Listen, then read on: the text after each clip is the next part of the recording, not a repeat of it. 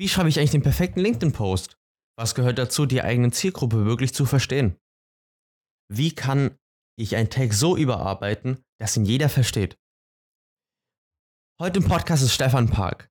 Er ist Copywriter, aka Werbetexter und macht geilen Content quasi hauptberuflich.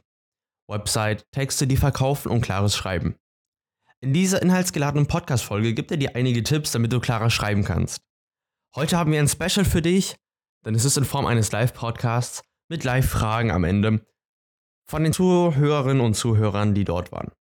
Am Anfang erzählt er noch, ganz klassisch im How to Fail Wild Startup-Style, was genau für Probleme hatte er, was für Learnings. Er hat auch schon mehrere Unternehmen gegründet und ist äh, mit einigen Sachen auch auf die Fresse geflogen, wie er in der Podcast-Folge so schon gesagt hat. Ich wünsche dir wirklich sehr viel Spaß und ich hoffe auch, dass du einiges nochmal mitnehmen kannst aus dieser Folge, denn sie ist wirklich voll mit interessanten Tipps.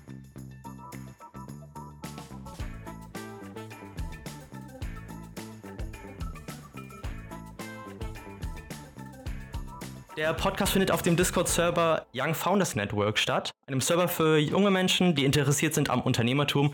Und heute darf ich Stefan Park, meinen Podcast, begrüßen. Vielen, vielen Dank, dass du heute dabei bist. Hallo Jungs, danke für die Einladung, ich freue mich sehr. Sehr, sehr gerne. Du bist ja mittlerweile auf LinkedIn sehr, sehr bekannt, äh, vor allen Dingen zum Thema Copywriting. Äh, erzähl doch mal sehr gerne, was genau machst du eigentlich dort? Okay, ähm, sehr, sehr gerne. Also ich nenne mich Quotenchinese obwohl meine beiden Eltern aus, äh, aus Korea kommen. Warum ist das so? Weil Quotenchinese fetziger klingt als Quotenkoreaner. Das bringt mich gleich, gleich zum Thema. Ich bin Copywriter, beziehungsweise ich bin Werbetexter. Ja? Also ich schreibe für mein Geld. Copywriting mhm. ist Verkauf in schriftlicher Form. Ja, also ich schreibe Texte, die das Ziel haben zu verkaufen. Das können Texte für Ads sein, das können Texte für die Website sein, das kann Content sein. Ähm, also nochmal, das sind Texte mit dem Ziel, unmittelbar Umsatz zu generieren. Und das ist auch der Grund, warum Copywriter beziehungsweise Werbetexter um ein Vielfaches mehr verdienen können, ja, als Leute, die nur, nur unter Anführungszeichen Blogartikel schreiben. Ja, also ähm, wenn Leute einen Blogartikel schreiben, ist das Ziel des Blogartikels Vertrauen aufzubauen, ähm, Mehrwert zu schaffen, klar, gar keine Frage.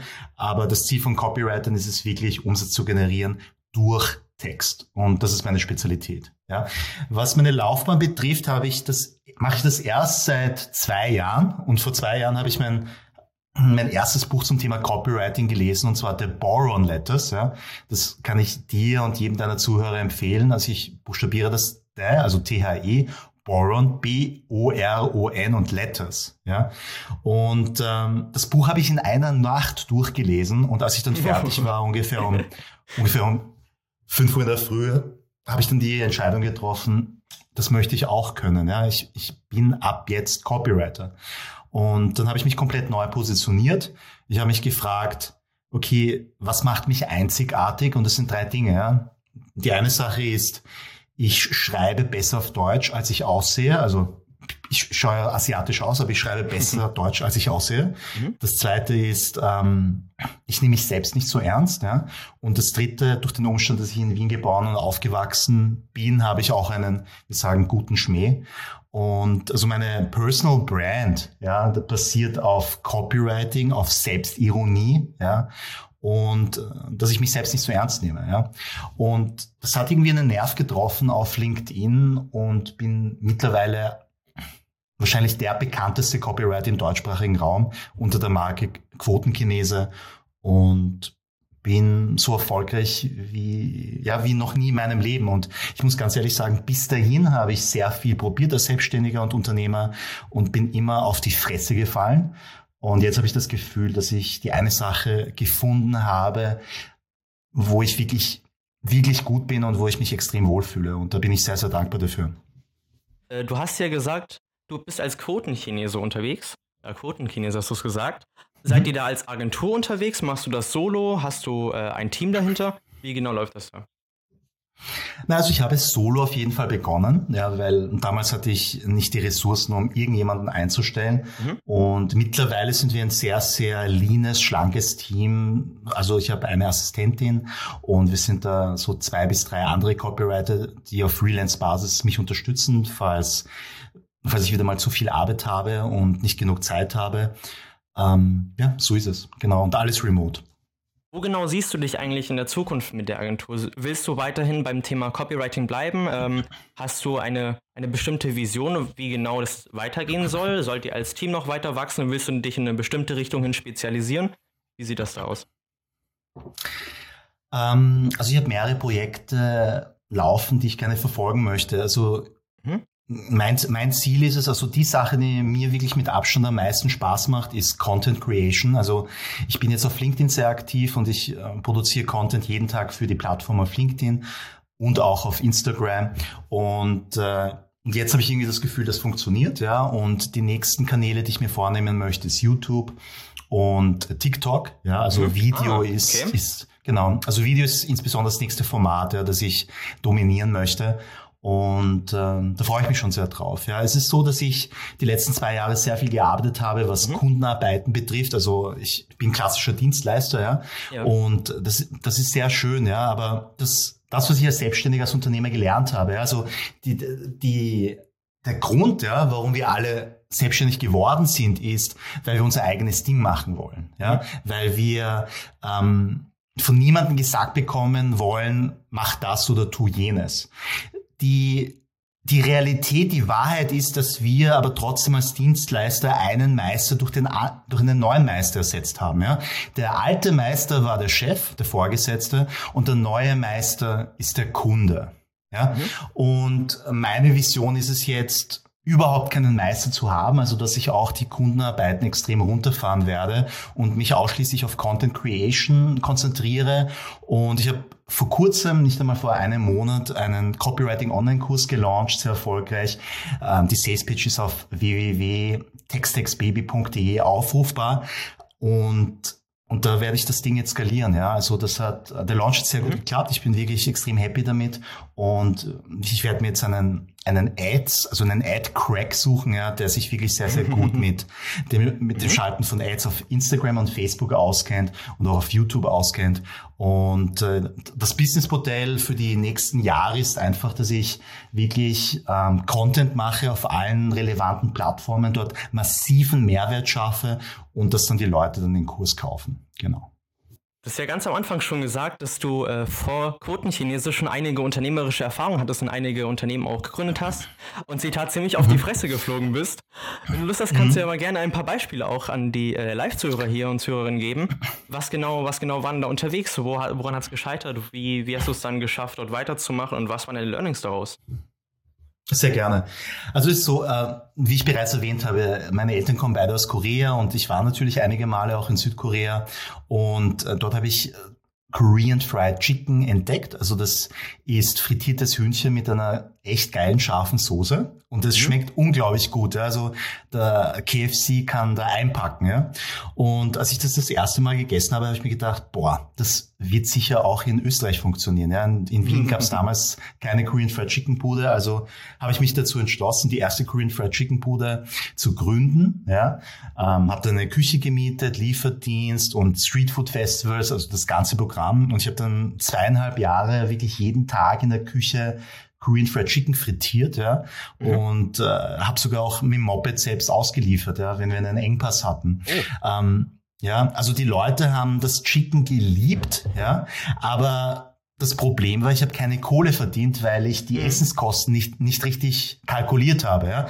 Also ah, okay. genau, also bei der Gastronomie ist es so, es ist du musst da wirklich haarscharf kalkulieren, ja. Und ich bin in der Hinsicht extrem schlecht. Ja, ich bin ähm, da überhaupt nicht genau gewesen und am Ende des Tages, am Ende des Monats ist da nie genug übrig geblieben. Ja. Ich habe alle gezahlt, ja, aber ich arbeite wie ein Hund und ich verdiene keine Kohle. Ja. Und nach zweieinhalb Jahren war ich dann irgendwie komplett ausgebrannt und ich habe gewusst, ich, ich muss das also ich, ich, ich muss aufhören, ja, weil ich, ich, hab mir, ich bin mir so vorgekommen, als würde ich lächelnd gegen eine Kreissäge fahren. Und ähm, das wollte ich dann nicht mehr. Und dann ja, genau. Also das habe ich dann beendet, aber ich habe das wirklich gegen die Wand gefahren, also finanziell. Habe da extrem viel Schulden auch gemacht.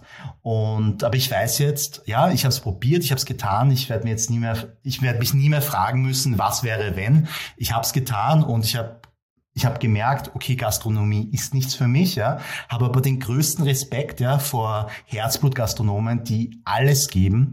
Und das ist auch der Grund, warum ich jedes Mal, wenn ich essen gehe, extrem viel Trinkgeld gebe.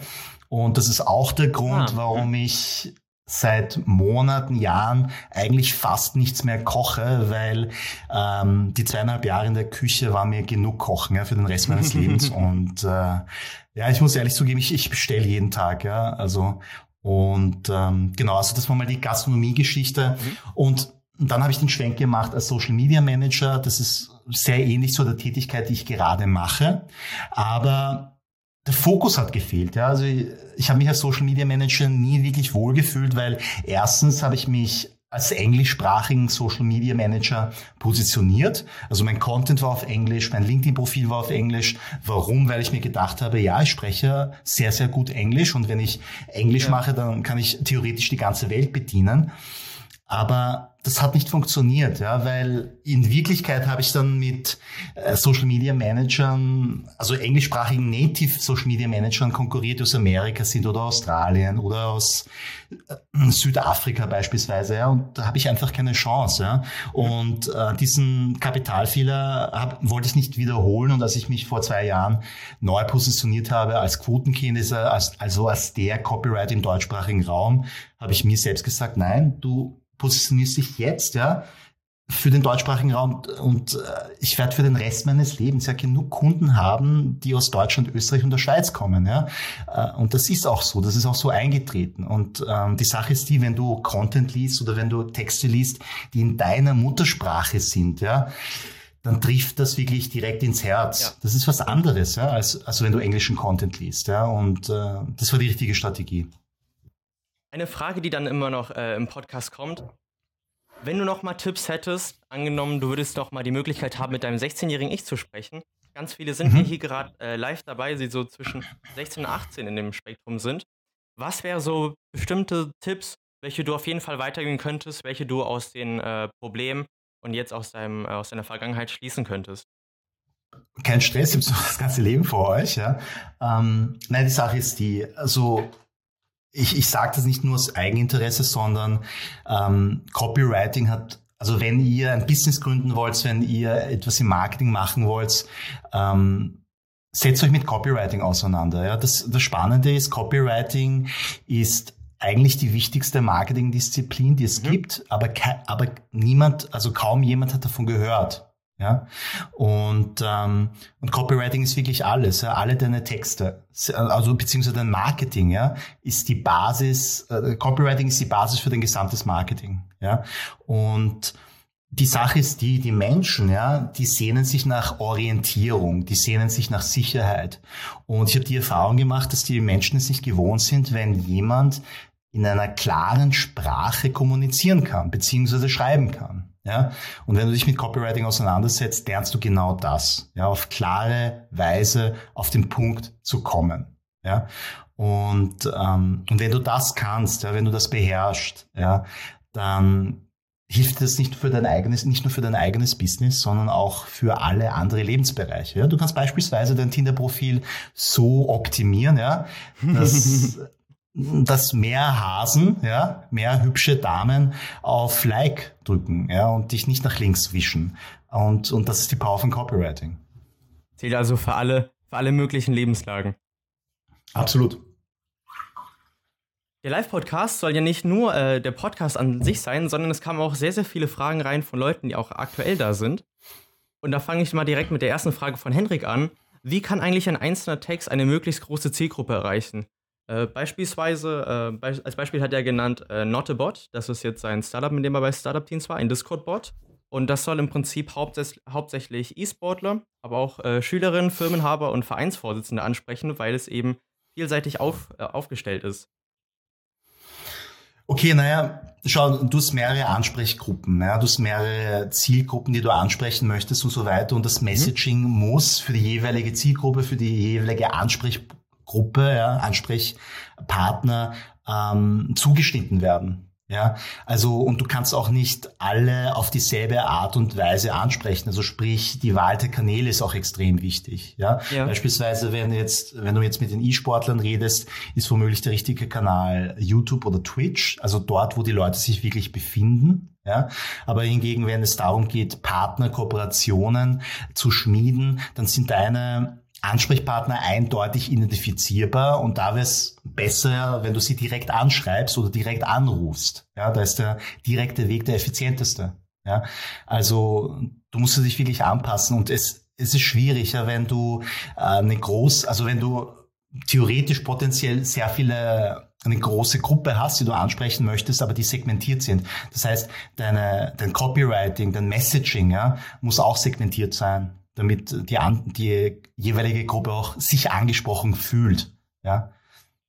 Bringen eigentlich Hashtags auf Plattformen wie beispielsweise LinkedIn überhaupt etwas? Hat das eigentlich eine Reichweite? Hat man eine Reichweitenverstärkung? Bei Instagram merkt man das oftmals, dass äh, dann eigen irgendwelche random äh, Accounts vorbeikommen. Aber bei LinkedIn gibt es ja mittlerweile wirklich klare zwei Gruppen. Einmal die, die ganz viele äh, Hashtags benutzen, einmal die, die gar keine nutzen. Was sind da deine Erfahrungen? Ja, also meine Erfahrungen sind, dass Hashtags ähm, sagen wir, sind nicht nutzlos. Ja. Es, es hilft den Leuten nach bestimmten Content, nach ihren Interessensgebieten zu suchen und Content zu finden. Also würde ich es auf jeden Fall verwenden. Die Auswahl der Hashtags ist sehr, sehr wichtig. Ja, ich gebe dir ein mhm. konkretes Beispiel. Ja. Angenommen, ja. ich habe ich habe einen Artikel, einen Post zum Thema Content Marketing, ja, mhm. dann wäre Content wahrscheinlich alleine zu, zu breit. Mhm. Ja? Content Marketing schon besser, aber Content Marketing Strategie schon wieder zu spezifisch. Mhm. Ja, also man muss irgendwie die, ah, okay. die Balance, ja. die Balance finden zwischen zu allgemein und zu spezifisch. Das ist mal das Erste. Und das Zweite ist, dass du jedes Mal einen Hashtag verwenden solltest, der dir eindeutig zuordnungbar ist. Ja? Also ich verwende immer den Hashtag Quotenchinese, ja? Mhm. damit Leute, wenn sie jetzt den Hashtag eingeben in die Suchleiste, dann alle meine Postings sehen, die von mir sind. Genau. Also und äh, abschließend dazu noch auf LinkedIn ist so die Regel, sagt man, dass man nicht mehr als fünf Hashtags verwenden sollte. Ja. Hat das einen stilistischen Punkt oder äh, weil es danach keine wirklichen Auswirkungen mehr vom Algorithmus hat? Das Zweite, genau. Okay. Dann noch die Frage, die direkt dazu kommt äh, von Leonard, nämlich wie wichtig ist es eigentlich, dass ein Post äh, beispielsweise morgen früh direkt gepostet wird? Hast du da mal bestimmte Metrics irgendwie selber für dich eingefahren, mal verschiedene Posts an verschiedenen Zeitpunkten gemacht und auch an verschiedenen Wochentagen? Wie, wie wichtig war da der Zeit, Zeit des Uploads bei, dein, bei deiner Followerschaft? Ja, es ist so. Also du musst dir selbst, selbst die Frage stellen, wann sind die Leute online? Mhm. Ja? Äh, wann ist die Konkurrenz, was Content betrifft, am geringsten, ja, mhm. und wann sind die Leute nicht mit anderen Dingen beschäftigt, ja, und was ich irgendwie herausgefunden habe, dass, also das scheint für mich und für meine Kunden zu funktionieren, dass zwischen sieben und acht Uhr an jedem Tag der Woche eigentlich, ja, die ideale Postingzeit ist. Okay. Ja, genau, richtig. Ähm, so ab neun Uhr, zehn Uhr sind die Leute zu sehr in ihrem Tagesgeschäft mhm. involviert. Da wollen die Leute einfach arbeiten und die sind da nicht zwangsläufig auf Social Media. Und mittags ist auch nicht unbedingt ideal. Nachmittags geht dann wieder besser, abends geht dann auch wieder besser. Aber wenn du zwischen sieben und acht Uhr postest, jeden Tag in der Woche, bist du auf der sicheren Seite. Auf LinkedIn zumindest. Wir bleiben heute mal bei dem Thema LinkedIn, weil ganz viele Leute hier auch nochmal was über LinkedIn lernen wollen. Und wenn man vor allen Dingen Posts macht, dann gibt es ja immer alle möglichen Metrics, die man auswerten kann.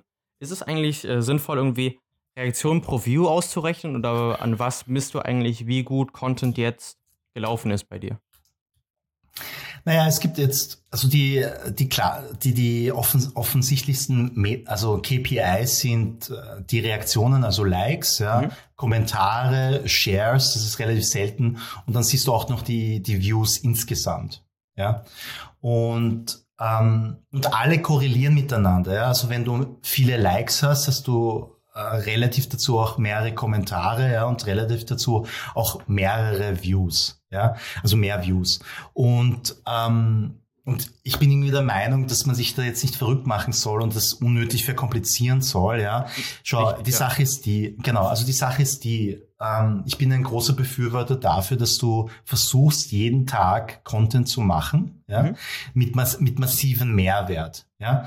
Also was meine ich mit massiven Mehrwert? Das, da, dabei ist es wichtig, dass du wirklich, bevor du Content machst und postest, du dir selbst die Frage stellst, was braucht und was interessiert meine Zielgruppe wirklich? Ja, die Betonung auf brauchen ja. und wirklich. Und die zweite Frage, die du stellen sollst, welche Art von Content kann ich machen, die meine Zielgruppe wirklich befähigt, sofort in die Umsetzung zu gehen? Ja, mhm. also wie sieht das konkret aus? Also wenn ich Content mache, ja, sollen die Leute das Gefühl haben, wenn sie den Content fertig konsumiert haben, okay, das, das probiere ich jetzt. Ja, das muss ich jetzt probieren. Ja, mhm. und wenn die Leute das dann wirklich probieren, und es wirklich funktioniert, was passiert dann? Sie denken sich dann, verdammte Scheiße, ja, der Stefan weiß wirklich, wovon er redet. Wenn sein kostenloser Content so gut ist, wie muss es sein, wenn ich mit ihm zusammenarbeite? Den schreibe ich mal an. Mhm. Ja, und, da, und das meine ich mit Mehrwert. Ja, die Leute zu befähigen, selbstwirksam zu sein. Ja. Und wie genau validierst du dann, welcher Content für welche Gruppe interessant ist? Versuchst du dich einfach nur in die Leute reinzuversetzen? Oder hast du mittlerweile äh, eine bestimmte Peer Group oder sowas in die Richtung, welche du mal befragen kannst? Äh, oder machst du Umfragen oder wie genau läuft das da ab? Schau, das Wichtigste ist, dass du deine Zielgruppe sehr, sehr, sehr gut kennst. Ja? Und mhm. ich habe meine Hausauf Hausaufgabe gemacht und habe meine Zielgruppe recherchiert. Ja? ja. Also ich habe mir so zwei, drei Wochen Zeit genommen, um im Internet zu recherchieren, wie meine Zielgruppe tickt. Ja, ich habe mhm. mit ehemaligen Kunden geredet, mit aktuellen Kunden, was denen wichtig ist.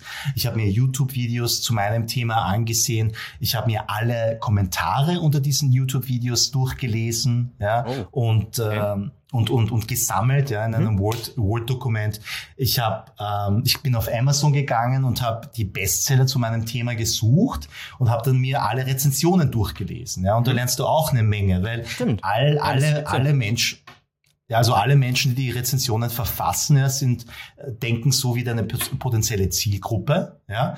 Und die sagen wirklich klipp und klar, das hat mir gut gefallen an dem Buch, das wird mir weniger gut gefallen, das fehlt noch an diesem, in diesem Buch, ja.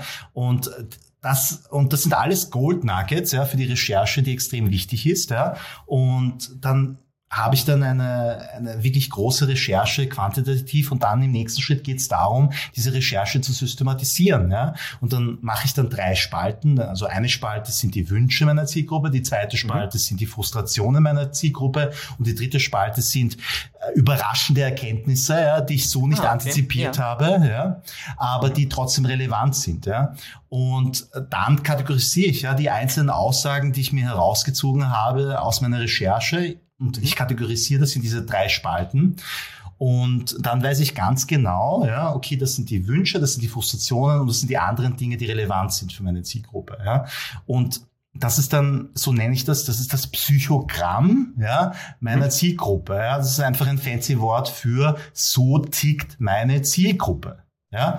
Und das ist dann auch gleichzeitig auch dein Content-Marketing-Plan. Ja. Dann schaust du einfach in dieses Excel-Sheet und ah, okay. siehst dir ja. deinen siehst, siehst dir deine Recherche an und dann, aha, okay, heute mache ich ein Posting darüber. Ja?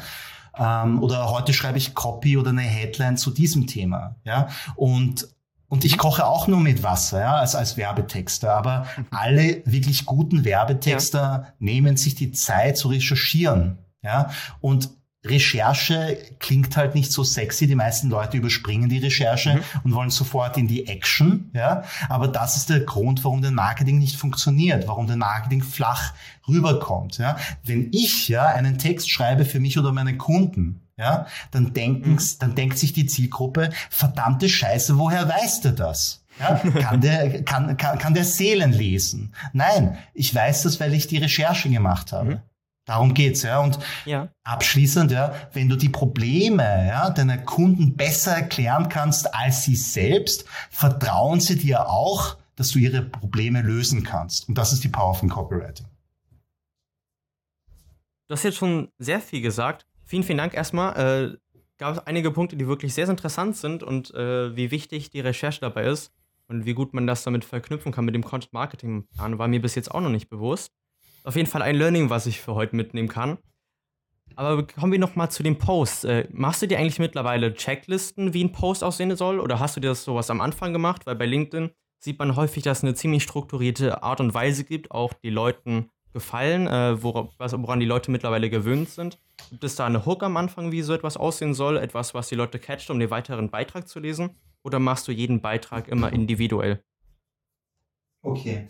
Also mer merkt, also merkt euch folgende Regel, AIDA. Ja, das habt ihr wahrscheinlich schon gehört. Ja, AIDA ist das Akronym für A für Attention, mhm. I für Interest, ähm, A, I, D für Desire und A für Action. Ja, mhm. und was, also AIDA, ja, ist nichts Neues, ist das 101 im Marketing, 101 für die Werbung, ja. Aber was bedeutet das genau für deinen Content, für deine Texte, ja? Ich, analysiere das kurz, ja. A, A, also A steht für Action, das ist der erste Punkt. Äh, A steht für Attention, das ist der erste Punkt. Mhm. Ja.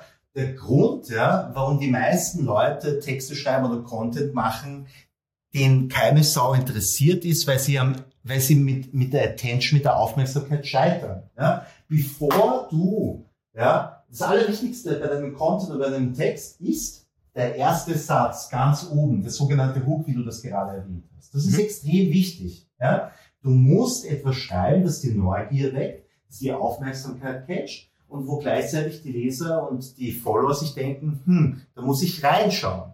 Ja? Das ist der allererste Punkt und das ist der wichtigste, weil wenn die Leute, wenn du die auch, wenn du es nicht schaffst, die Aufmerksamkeit zu catchen, wird sich keine Sau den Rest deines Contents ansehen oder den Rest deines Textes durchlesen. Also das ist der erste Punkt. Der Hook ist dann das Wichtigste. Okay, das ist Attention. Ja. Der zweite Punkt, in Interest. Hier geht es darum, interessante Fakten zu deiner Dienstleistung oder zu deinem Produkt oder was auch immer ja, zu schreiben. Also interessante Fakten. Ja? Mhm. Ähm, also schreib etwas, was nicht abgedroschen ist, sondern eröffne den Menschen eine neue Perspektive. Darum geht es. Ja? Also bevor du schreibst, überlege dir, okay, was kann ich neu schreiben, was nicht abgedroschen ist, was einen Spin hat, was die Leute so noch nicht gehört haben. Dafür, also da, dafür ist Interest da? I für Interest. Der dritte Punkt mhm. ist Desire. Da geht es darum, die Frage zu beantworten. Ja? Was bedeutet das für dich als Kunden? Ja? Ich habe jetzt die, gerade die interessanten Fakten dargelegt und jetzt geht es darum, zu übersetzen für den Kunden. Okay, was bedeutet das jetzt konkret für dich? Ja? Die, die Features, die ich äh, gerade, die interessanten Features, die ich gerade kommuniziert habe, wie kann, können diese Features dir und deinem Unternehmen helfen? Dafür steht die Seite. Ja? Und der allerletzte Punkt, A, Action, ist dann der Call to Action.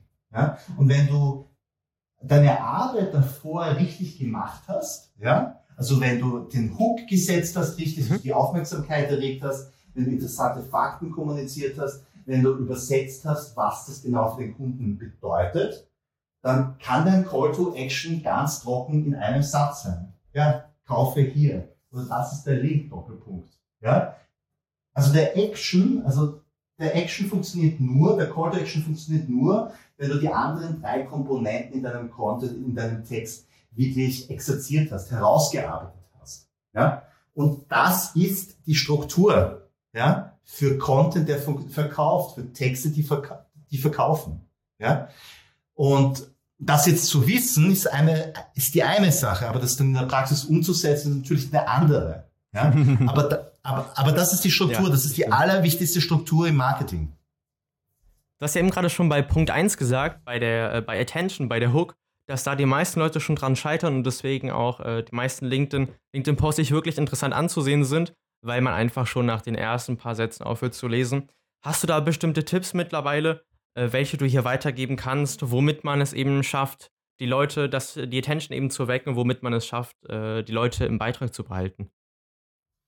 Nein, es kommt immer auf den, es kommt immer auf den Beitrag an, den du machen okay, möchtest. Ja, ja ich, also ähm, das kann, das kann wirklich alles sein. Ja zum Beispiel, ich habe ich hab jetzt letztens einen, einen, einen, einen Text gemacht, einen Content geschrieben, mhm. wo ich im ersten, im ersten Satz geschrieben habe, das hat meine Ex-Frau an mir gehasst, Doppelpunkt.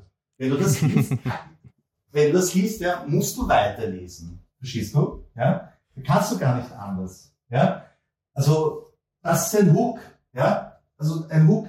Und äh, als, als Learning, als Orientierung oder als Inspiration, geh auf YouTube, ja, und schau dir die, die Titel der YouTube-Videos an. Also äh, vor allem, mhm. verstehst du, das sind auch alles Hooks, ja. Und äh, also schau dir halt die Titel der YouTube-Videos an, die natürlich viral sind, die millionenfach angesehen werden, ja. Und professionelle YouTuber investieren sehr viel Zeit ja, in, der, in die Auswahl ihrer Videotitel ja, und, in die, und in das Design ihrer Thumbnails, also der Videotitelbilder. Ja. Weil das Thumbnail und, das, und der Videotitel haben die alleinige Funktion, die Aufmerksamkeit, ja, das sind wir wieder bei AIDA, der, der YouTuber, also der YouTube-Community zu catchen. Ja, und da kannst mhm. du extrem viel dabei lernen.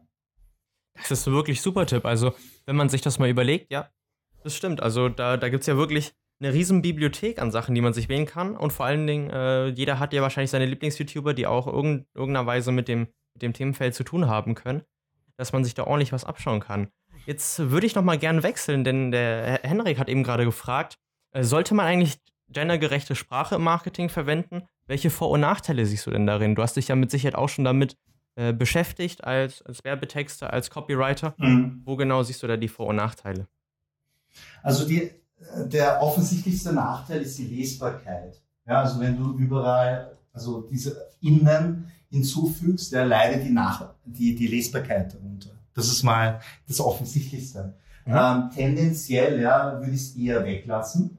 Ja? ja aber du kannst es und du darfst es nicht weglassen, wenn du weiß ich, in einer Firma arbeitest oder in einer Organisation arbeitest, wo Gender-Themen sehr wichtig sind. Dann, dann, dann geht das nicht, dann, dann musst du das machen. Ja, oder wo Diversity-Themen wichtig mhm. sind. Ja? Also es kommt ja. immer auf okay. die Zielgruppe an, es kommt darauf an, für welche Organisation du arbeitest, es kommt auf deine Unternehmenswerte an. Ja? Ähm, bedeutet aber natürlich zwangsläufig im Umkehrschluss nicht, wenn du keine gendergerechte Sprache verwendest, dass du dann ein Chauvinist bist oder ein Frauenfeind. Natürlich nicht. Nein. Mhm. Ähm, also ich, ich bin tendenziell dafür, dass man da äh, sich gegenseitig nicht verurteilt. Ja? Ähm, aber ich ja, verwende kategorisch keine gendergerechte Sprache. Und warum? Weil die Lesbarkeit sehr darunter leidet. Und wenn du welche nutzt, nutzt du eine mit Doppelpunkt, mit Sternchen oder äh, im Prinzip die die Ausschreibung, also Damen und Herren oder äh, Leserinnen und Leser? Naja, nein, also es sind, ähm, also, in, also Österreich zumindest machen wir statt dem Sternchen ein großes I. Ah, okay, ja. ja. Mhm. Genau, und dann, und dann innen. Ja, genau. Ähm, aber wie gesagt, ich bin nicht wirklich ein Fan davon, ja. Henrik hatte auch nochmal geschrieben, äh, wie viel verdienst du eigentlich und wirst du eigentlich pro Projekt oder wirst du stündlich bezahlt? Wie genau hast du, kannst du ja auswählen als äh, selbstständige mhm. Person, wie genau ist da eigentlich dein, dein Umsatzmodell? Wie genau machst du das? Okay, Henrik, sehr, sehr gute Frage und das ist auch, das ist auch ganz, ganz wichtig für euch alle. Ja?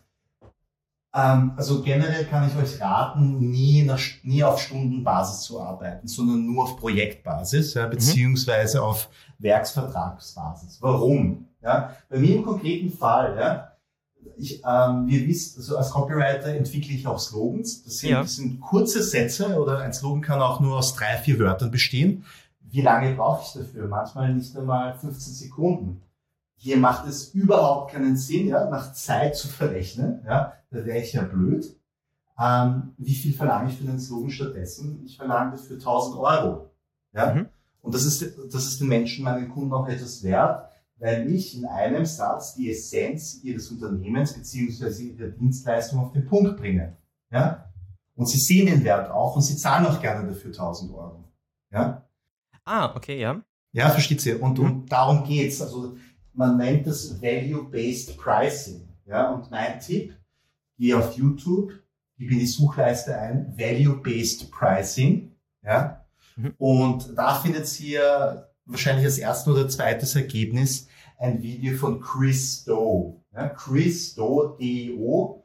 Und der hat da ein 50-minütiges Video zu diesem Thema gemacht auf oh. YouTube. Kost, okay. Kostenlos. Und unbedingt ansehen. Ja, und wenn ihr fertig mit diesem Video seid, werdet ihr nie wieder in eurem Leben auf Stundenbasis verrechnen. Eben gerade ist auch noch mal eine Frage von Lukas reingekommen. die, ist, äh, die hängt nochmal zu dem Thema von ihm gerade ab, nämlich bei den Postings. Wie wichtig ist es eigentlich nochmal Posting, äh, bei Postings Bilder zu nutzen als nochmal extra Catch? Nutzt du da Postings, also die Bilder mit Text oder nutzt du welche ohne Text? Nutzt du welche mit der Hook nochmal drin oder ein Zitat oder mhm. wie genau löst du das? Es kommt immer auf den Content an. Ja. Manchmal mhm. ist es voll, voll in Ordnung, nur Text zu machen, sofern der erste Satz sehr starker Hook ist. Ja. Manchmal bietet es sich an, ja, auch ein Foto hin, hinzuzufügen. Ja. ja. Oder okay. auch ein kurzes Zitat, das irgendwie die Story äh, vom Text auf den Punkt bringt. Ja konkretes Beispiel. Ja. Ich habe diese Woche mal ein Posting gemacht über ein Thema, das jemand, der mich angefragt hat, also er wollte als Partner einsteigen, er wollte mit mir eine reine Copywriting-Agentur aufbauen. Mhm. Ähm, und äh, ich habe mich dann selbst, also das Thema des Contents war, ja, warum sollte ich? Ich habe bereits eine sehr gut laufende Copywriting-Agentur. Ja, warum soll ich ihn ins Boot holen? Also das war irgendwie die Geschichte. Ja. Und als Text habe ich einfach ein Zitat, also als Bild habe ich ein Zitat hergenommen. Ein Satz, willst du mein Partner werden? Also das war das Bild, das ich dazu gepostet habe. Ja? So mhm. könnte man, so kann man das kombinieren. Ja? Aber ah, okay. wäre, verstehst du, also es wäre jetzt im konkreten Fall nicht notwendig gewesen, aber ja, also da, da vertraue einfach deiner Intuition. Die Frage, die du dir stellen musst, ja, ist, was kommt besser rüber? Ja? Oder beziehungsweise wie kann ich die Aufmerksamkeit mhm. besser catchen? Ja? Hast du da mal äh, schon mal verschiedene AB-Tests durchgeführt, äh, wo du ähnliche Content-Posts gemacht hast oder mal bei einem äh, anderen Account beispielsweise, was da besser lief?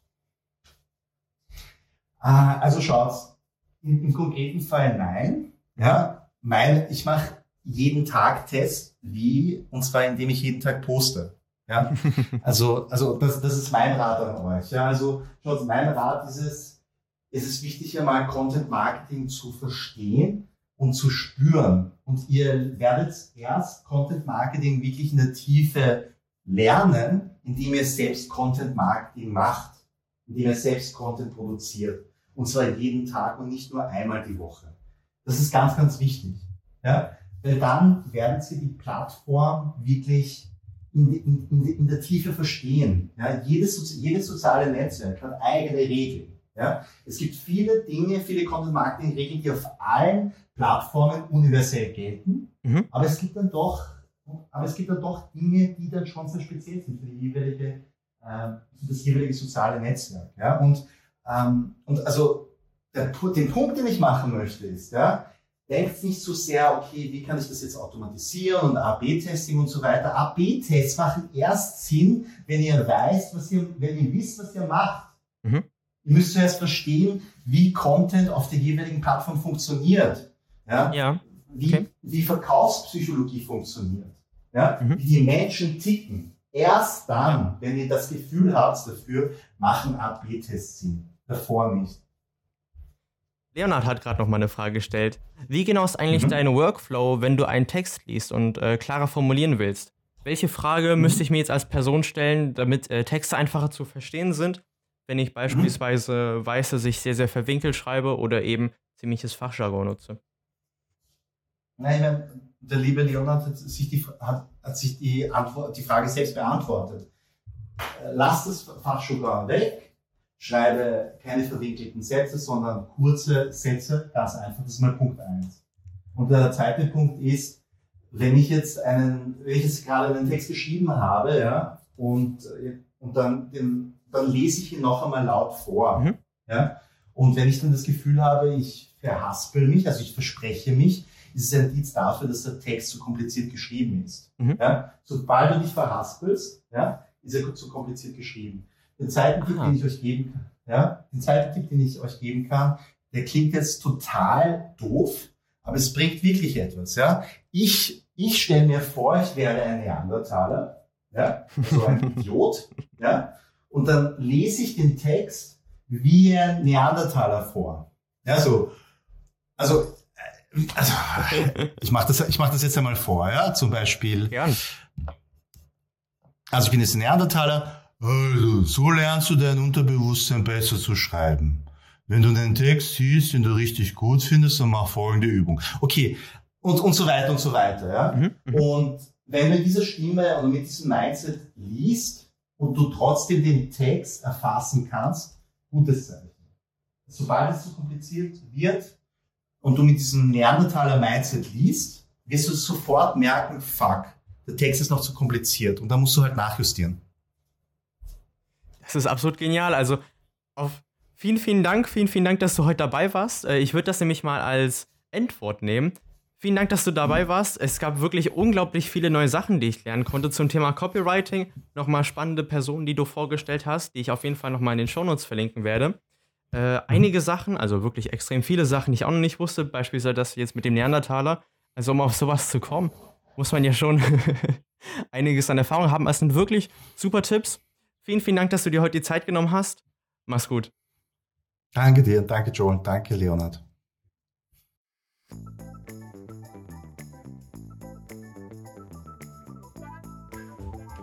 Es freut mich sehr, dass du diese Folge wieder gehört hast. Ich hoffe, du konntest wirklich einiges von diesen interessanten Tipps und Tricks mitnehmen, die Stefan geschrieben hat. Falls du einige der Sachen nicht behalten konntest, ich werde auch noch mal etwas in die Shownotes reinpacken, den Links, die er geteilt hat. Folge gerne diesem Podcast für weitere interessante Geschichten von Gründerinnen und Gründern und mach's gut, bis zum nächsten Mal.